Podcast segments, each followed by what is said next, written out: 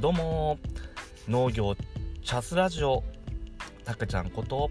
普通カンパニー代表の竹之内がお送りいたします本日第2回目ということで、えー、前回予告がございました通り、えー、竹之内とは何ぞやの巻ということで送らせていただきたいと思いますではですね、早速私の自己紹介させていただきたいと思います。えー、昭和58年生まれになりまして、えー、38歳となります。えー、今、え有機農業研修を受けておりまして、え新規収納に向けて、来年の3月ですね、え農業に、え新規収納者として、え参入するということで、まあ、個人で農業頑張りますという感じです。で、まずはですね、私の経歴お話しさせていただきたいとは思うんですが、えー、まずですね、えー、8年ほどアパレルの販売の方でですね、えー、販売員や店長などさせていただきながら、えー、はい、洋服に勉強をさせていただいたっていうことで、まあ、長い期間ですね、えー、販売をしているといろんなお客さんだったりとか、まあ、いろんな展示会とかですね洋服の成り立ちであったりとか、あのー、まあ、ある程度大手の、えー、会社に勤めてたので、えーまあ、いろんな情報であったりとか、あのそういったいろんな情報であったり、えー、技術であったりとか、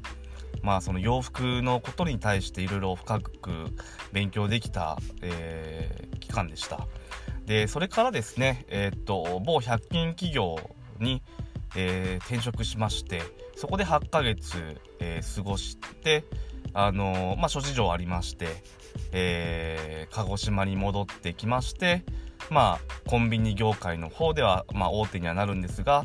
まあ、そちらの方で、まあ、転職をして、えー、3社目ということで、えー6年半ですかね、えー、在籍しておりました。まあ、なので直近まではですね、えー、今年の4月まではサラリーマンとして、えー、まあ、コンビニの、まあ、カウンセラーとしてですね、えオーナーさんのお店と二人三脚でですね、ま売上げの最大化であったりとか、ま利益の最大化っていうところで、えまあコンビニのオーナーさんってやっぱりこう個人事業主っていうこともあって、まあ、やはり、えー、個人事業主特有の悩みであったりとか、まあ、やっぱりあのフランチャイズで皆さんコンビニってされてる方が多いとは思うんですけどもあのー、まあ個人事業主っていう、まあ、厳しい世界と、えー、サラリーマンという、まあ、カウンセラーの立場で、まあ、そういったお店を良くしようっていう、えー、まあ、職務についておりました。で、まあ、そこでですね、えー、まあ、いろいろ、まあ、私もですね、そもそも、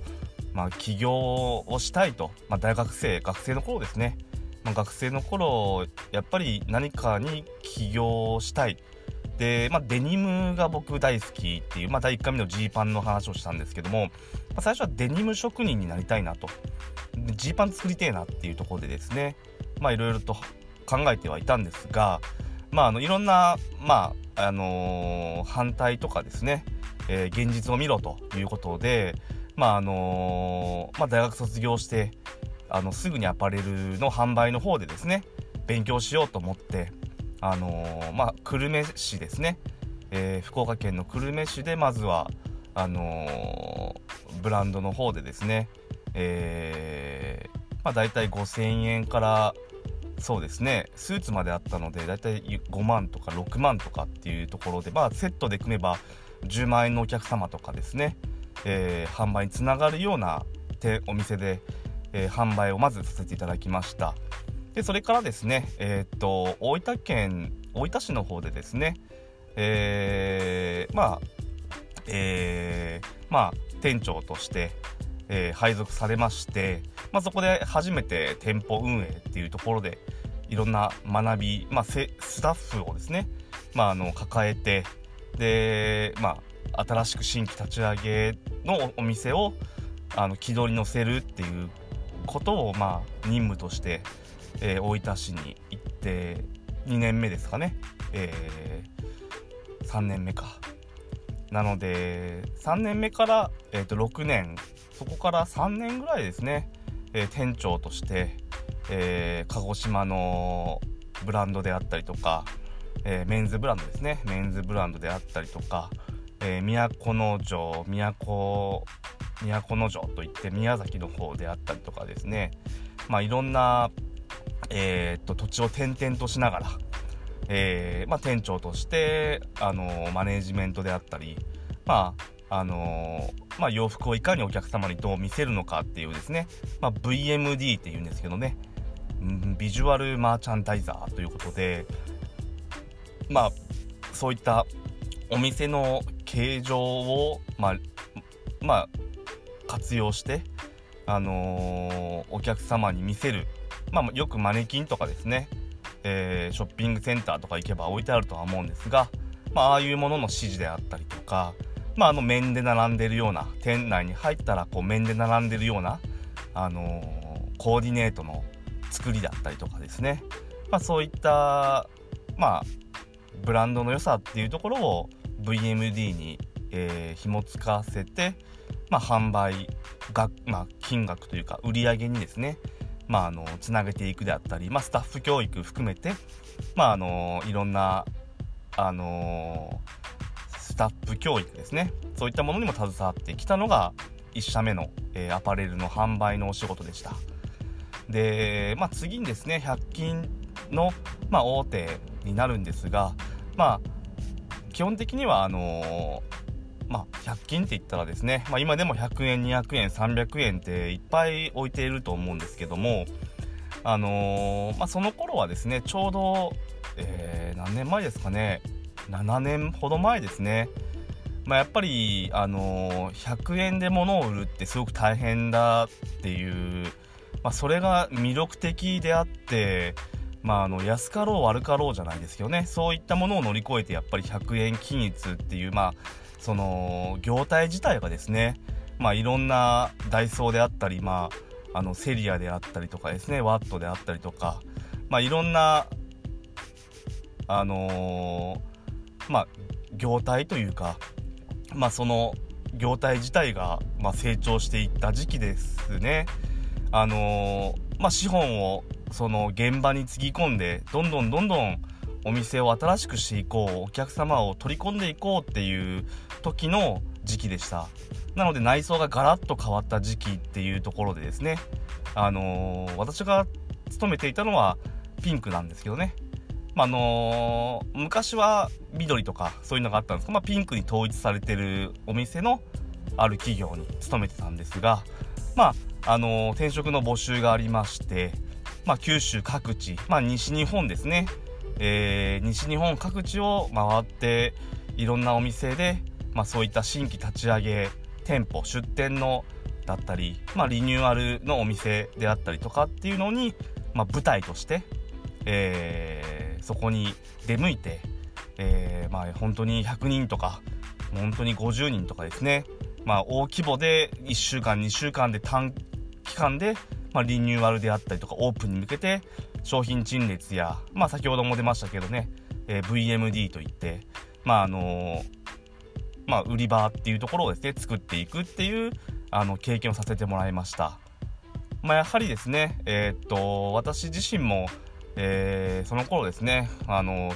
私事にはなるんですけど、まあ、2人目がですね家族が生まれまして、まあ、家族4人家族になるっていうことで、まあ、お金がやっぱり足りなかったっていうところも含めてアパレルをですね、まあ、辞めたきっかけであったり、まあ、キャリアアップいろんな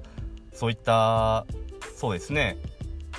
キャリアアップを踏んでそのデニムを作りたいっていうまあ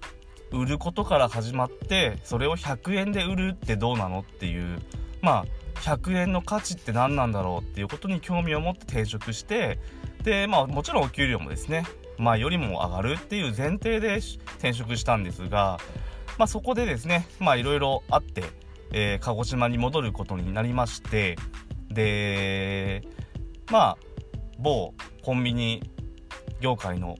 あのー、業態ではあるんですけれどもまあ俗に言う7がつくあの会社に勤めておりましてでまずはあの店舗で研修を受けて、まあ、もちろんですね東京本社であったりとかあの研修の場があるのでそういった大きな企業っていうのはですねまあ転職した時、えー、ちょうど6年前ですね6年ぐらい前にえー、っと大体同期で50人ほどですねいたという、まあ、すごい会社だなと。たまたま9月か8月かにですね、えー、その当時はいまあコンビニも飽和状態だということでしたけれどもすごく勢いのある会社だなと思ったのを覚えております。でそこからえっ、ー、とまあ研修を受けてえー、鹿児島の方で店舗のまあそうですね研修生というか、まあ、副店長店長と上がっていくんですけれども、まあ、そこから、えー、大分っていうですねですね場所に店長として配属されたのが、えー、4年前ですかね。なので結構私店舗勤務が長くてあのー、鹿児島県ってなかなか想像皆さんつかないと思うんですけども私がこうへその緒みたいなところにまあ、鹿児島空港って言ったら分かりやすいかなとは思うんですけど、まあ、そこから車で30分ほどのところにですね住んでおりまして、まあ、そこから鹿児島市内って結構あのまた時間がかかるんですよ。なので鹿児島市の方にですね私あのー、単身赴任としてですね、まあ、県内単身赴任としてえー、まあそうですね。研修期間をほとんど過ごしたのかなと思います。でそれから先ほどの話に戻りまして大分県の、えー、国東市という場所にあのお店があるんですが、まあ、鹿児島で言うとえー、っとですね、まあ、大分空港っていう場所が近くにありまして、まあ、そこから、あのー、本当に何もない、まあ、大分空港って言ったら、まあ、宇宙空港とかですね、今、あの、話題になってて、あの、今からまた盛り上がっていこうっていう、まあ、あの、兆しがある場所なんですけども、当時はもうほとんどもう、あのー、本当に何もないって言ったら失礼かもしれないんですけど、まあの、国東市の、あのー、方の、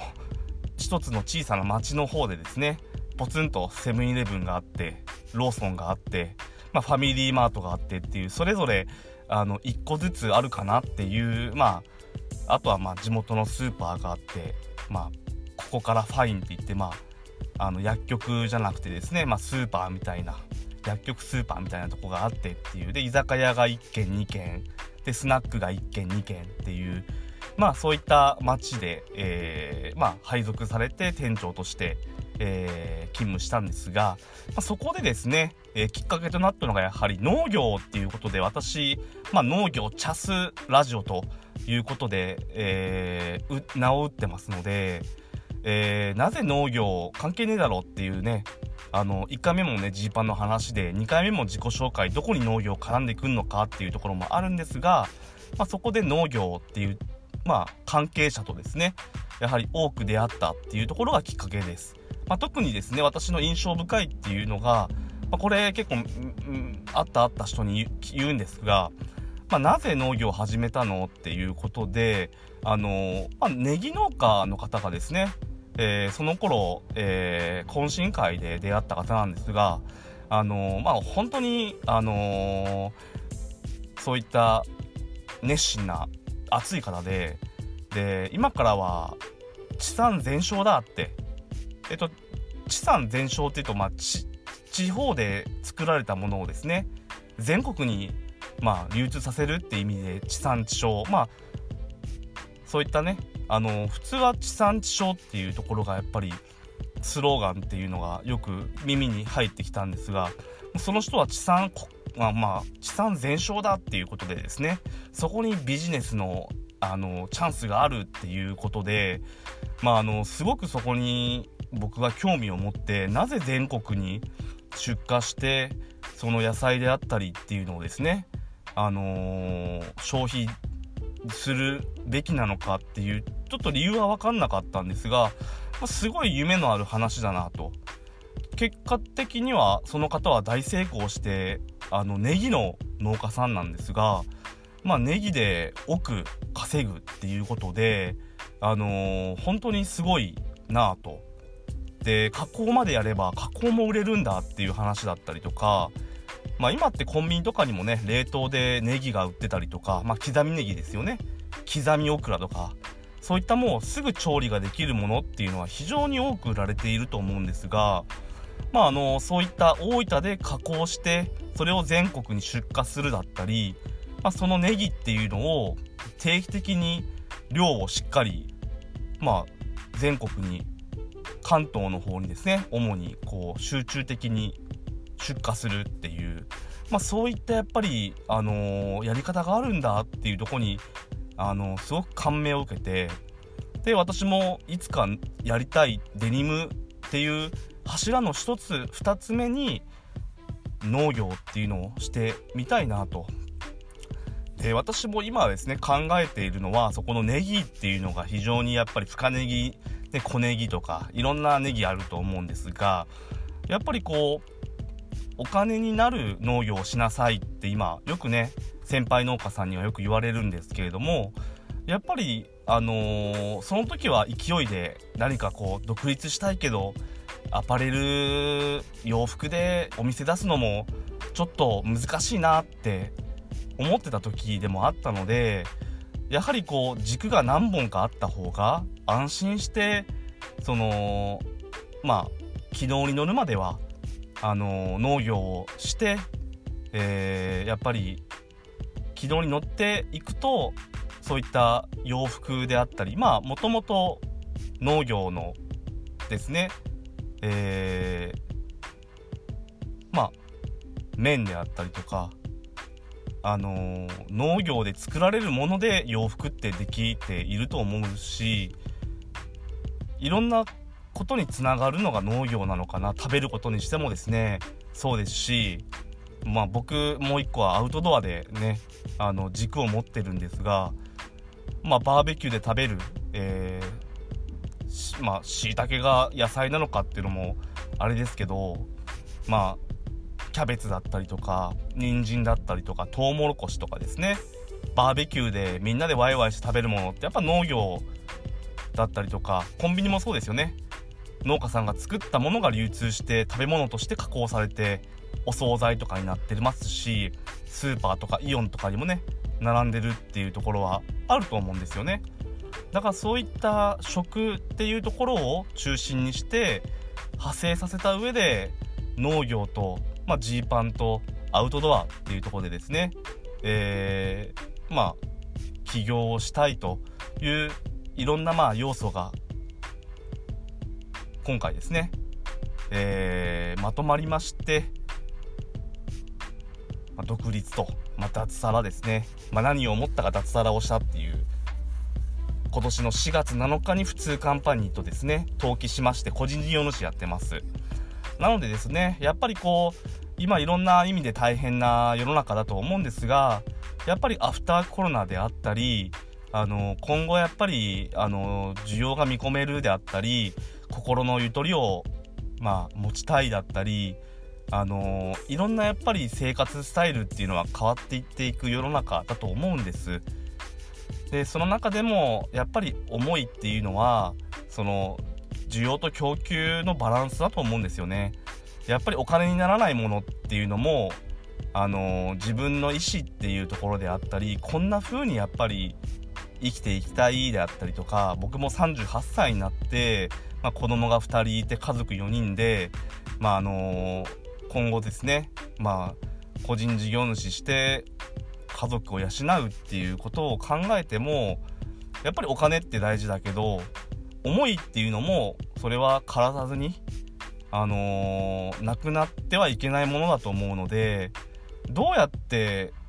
まあ残りのね人生っていう大きいかもしれないですが残りの人生どんな風に自分が生きたいのかであったり子供に何を教えたい伝えたいっていうところが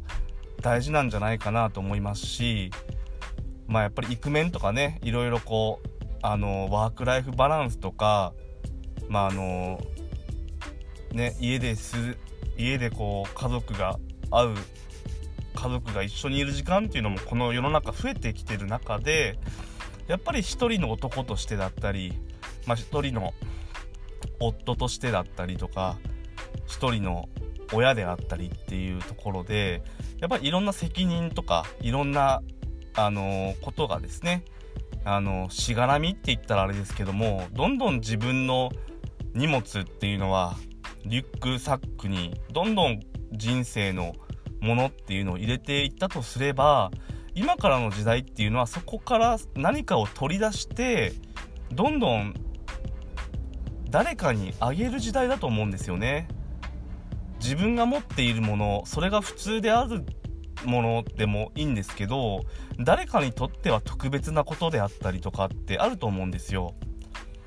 だからそういったものっていうのを誰かと共有するっていうことが大事なんですよね。一昔前はそのリュックサックに入っているものをどんどん捨てなさいっていうね考え方ももちろんありました。身軽にしていくっていうのも大事だと思うんですけどみんなでリュックサック持ってきて一つの場でそれを出し合っていろんな価値観っていうのを共有していく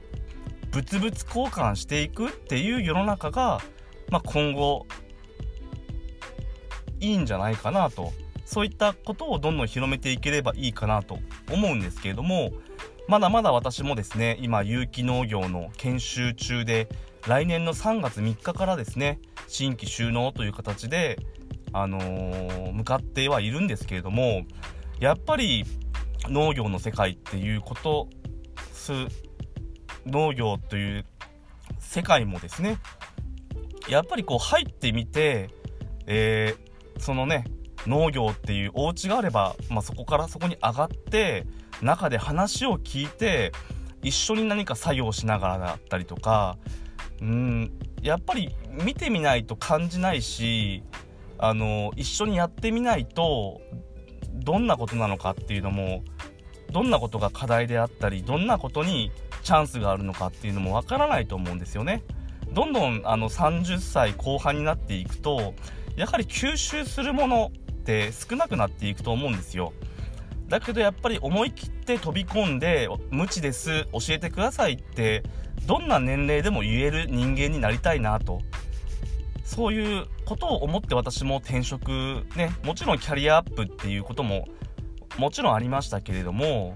そこに関して言うとやっぱり一つあの年を取ると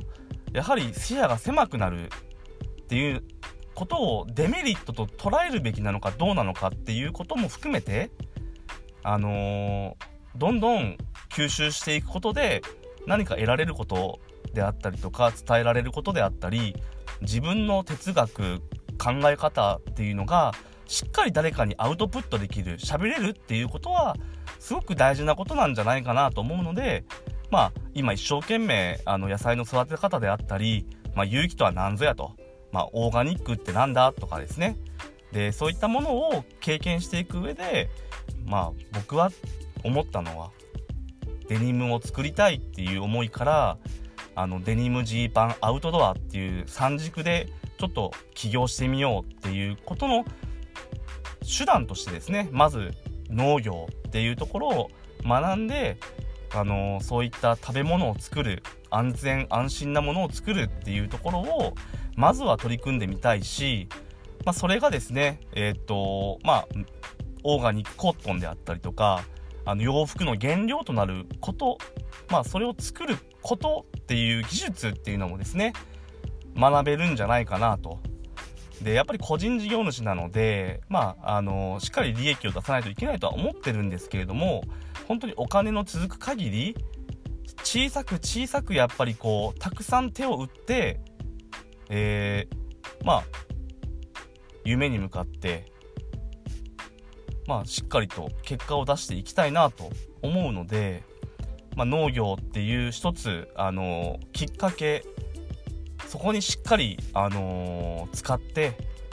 あのまあ、浸ってというかですね、まあ、浸ってというとなんかあれですけども、ちゃんとそこに地に足をつけて、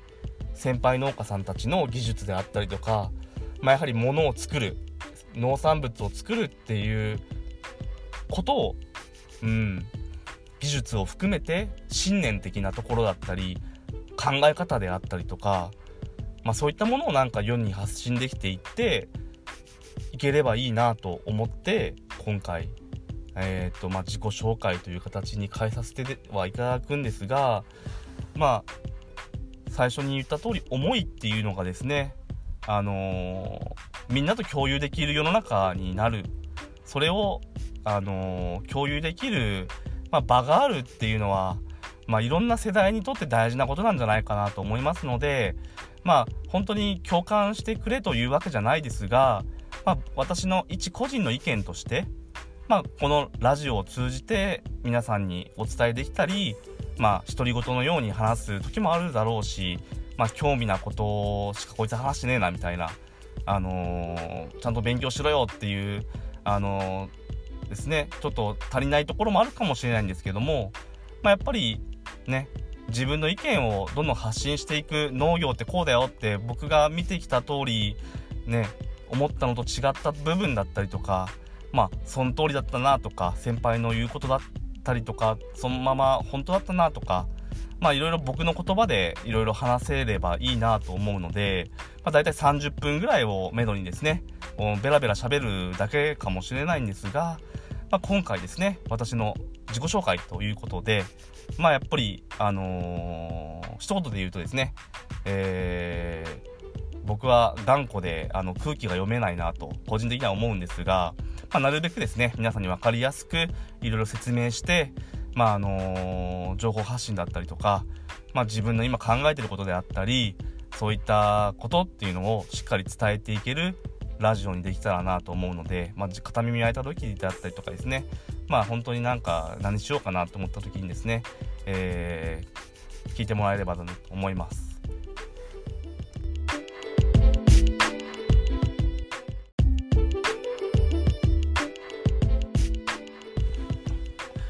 はい、ということでですね、第2回、えー、農業チャスラジオ、えー、終わりとさせていただきたいと思います。竹の内は何者だっていうのが少しでも分かればと思いまして、おしゃべりさせていただきました。えー、第3回、次回予告としましては、えオーガニックコットンって作れるのっていうことでですね、えー、竹の内ジーパン作りたいということで、まあ、あの、農業ではね、別に、あのー、それをメインにって今考えてないんですが、まあ、あのー、実験的にですね、えー、オーガニックコットン、私、勇気の、えー、研修を受けていますので、まあ、勇気の技術を使って、で、まあ、肌に優しくて安全な綿、まあ、コットンを作って、まあ、それをデニムにして、えー、後々、販売できたらなと思っていますので、えー、農業という、まあ、一部をカットして、えー、オーガニックコットンっていうことでですねちょっとオーガニックコットンに対して、えー、深掘りしてお話をさせていただきたいと思います。では今日はありがとうございました。バイバーイ。